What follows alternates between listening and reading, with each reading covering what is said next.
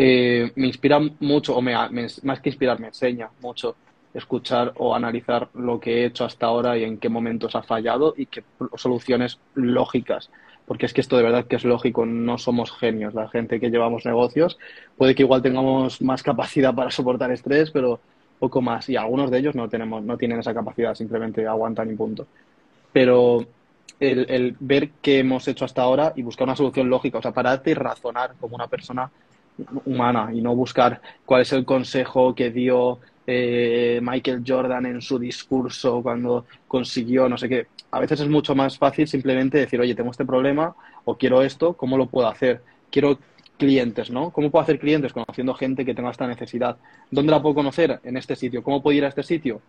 Conociendo a alguien que vaya a ese sitio y haciéndome su amigo y que me invite, ¿no? Pues le sigues en Instagram, hablas con él, te invita, vas a ese sitio, conoces gente y ya sacas clientes, por ejemplo.